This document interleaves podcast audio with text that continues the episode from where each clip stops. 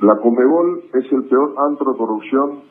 Eh, lo que estuvieron antes, que están presos, eh, llámese Nicolás Leos, el traguayo, que está preso arresto domiciliario en su casa, Eugenio Figueredo, que está preso en Uruguay, Juan Ángel Laput, que está preso eh, en Estados Unidos, Bursaco y compañía, eh, este personaje que está al frente de la Conmebol es mucho más nefasto que todos ellos, porque este personaje eh, manda a alquilar los charters y con valores mucho más baratos.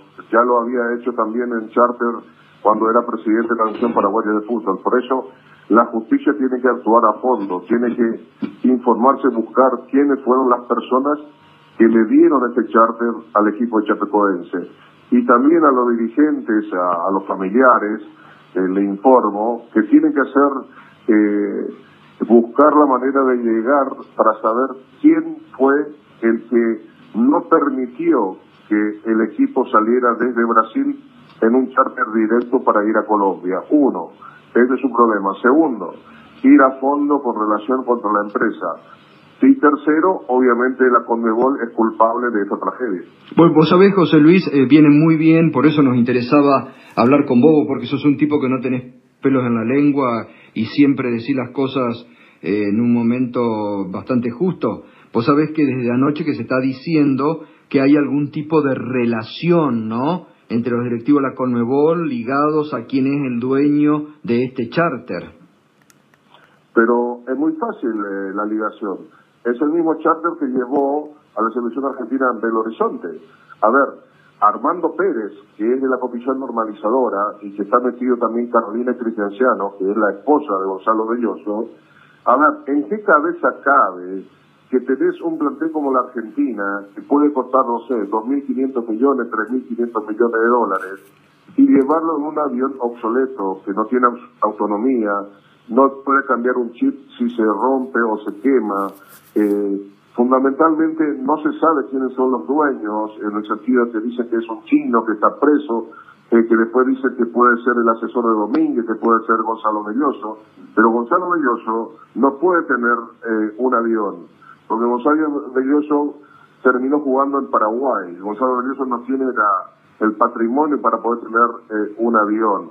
Eh, obviamente si es así y ojalá que se puedan investigar a fondo, yo creo que el presidente Alejandro Domínguez debería, debería tener algunas acciones o algo, porque en definitiva no puede ser que siempre son esos mismos charter, lo que hacen los vuelos de la selección argentina, el mismo caso también de que, eh, en este caso cuando ocurrió la tragedia, y también siempre manejaban los clubes eh, que participan en la Copa Libertadores y Sudamericana, o sea, un avión que no tiene recambio y que no tiene autonomía, realmente los culpables son, en este caso, son la gente de la Conmebol, porque ellos fueron los que ofrecieron ese avión.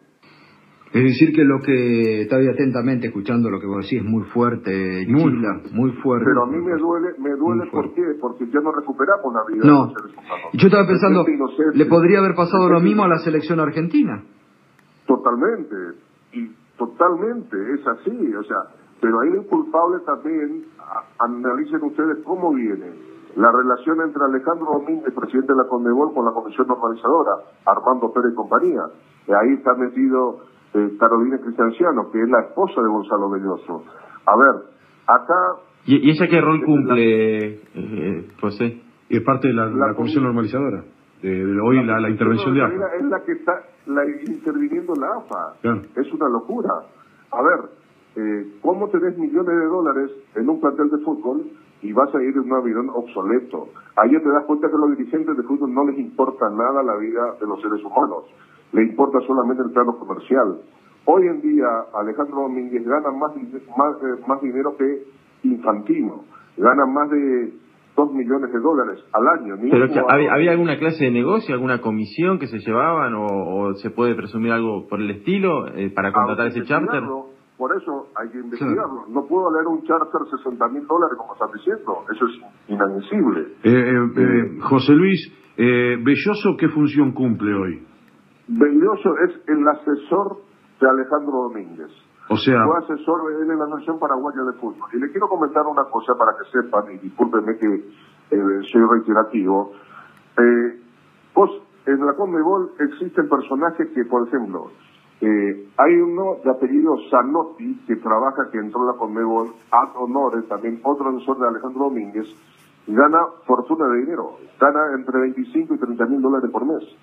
La Montserrat Jiménez y la jueza Servini y Cubría pidieron que no ingresasen más en Argentina, eh, ganan 30 mil dólares por mes. Nunca hicieron nada por el fútbol. El director general de la Conmebol gana fortuna.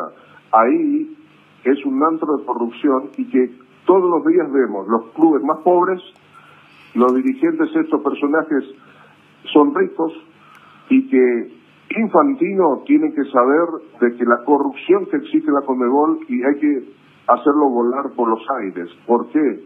Porque así matan al fútbol como lo han matado lamentablemente a estos chicos y con un dolor en el corazón porque eh, realmente un futbolista a los 18 años te dicen que eres joven.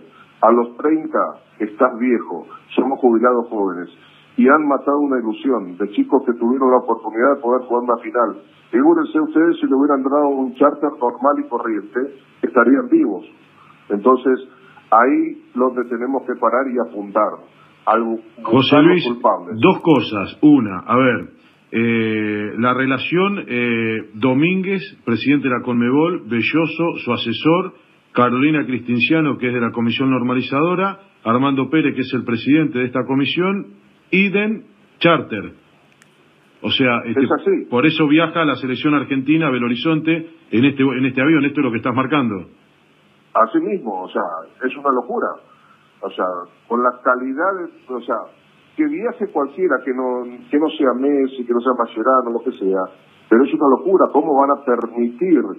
Y mi pregunta es, ¿cómo permitieron en, que entre un avión que no tiene autonomía para en territorio argentino para llevar a, la delegación. Mm. A ver, ¿quién lo permitió? ¿Por qué? Muchachos, cuidemos, cuidemos a la vida del ser humano. Para ellos es más importante lo comercial, no. Acá tenemos que velar y luchar por la vida de los seres humanos. Ahí queda muy claro que la gente de la Comebol, liderado por Alejandro Domínguez, él es uno de los principales corruptos, más corruptos de los que están presos. Inclusive también, analicen ustedes, de lo que pasa. El presidente actual eh, de, Brasil, eh, Marco Polo Enero, le está por Twitter, le está exigiendo al chapecoense que juegue el partido. Fíjense ustedes qué locura. Le dice, usted tiene divisiones menores, formen equipo, tienen que enfrentar. Eh, por Twitter se dio todo. Eso es una locura. No le interesa la vida de los seres humanos que han perdido. No, eso es inadmisible, no hay que permitir. José Luis, hablaste con como sociedad. Hablaste con Infantino, pudiste hablar Infantino, este, alguien que al menos en su palabra le está dando mucho lugar a los exfutbolistas.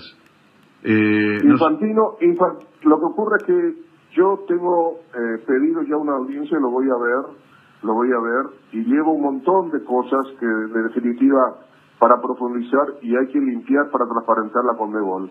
Alejandro Domínguez se vendió muy bien con Infantino. Alejandro Domínguez cuando vino Infantino con Luis Figo a Paraguay, le presentaron al presidente de Paraguay Horacio Cáceres, como el amigo, todo eso. Entonces Infantino piensa que Alejandro Domínguez es una persona poderosa. Alejandro Domínguez estaba en quiebra, no tenía nada, había perdido todas sus empresas acá en Paraguay. Inclusive el presidente actual le compró todo el holding, ¿ok?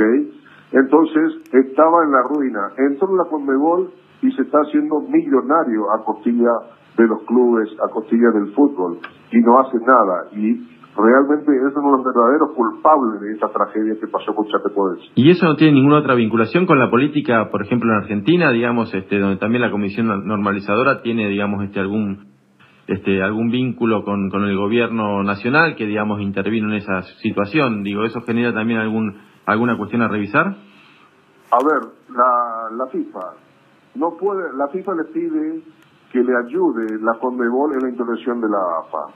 Analicen ustedes que hoy la situación de la Asociación de Fútbol Argentino, la Argentina debería estar desafiliada del fútbol, porque la FIFA lo intervino.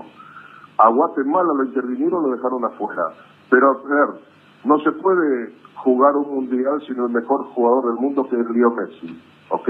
Entonces, eh, ¿por qué existen las leyes para uno y a otros no? Entonces, así nos va, como nos pasó con esta tragedia, que realmente no hay que permitir, hay que ir a fondo, buscar los culpables. Para mí los verdaderos culpables están dentro de la Comebol.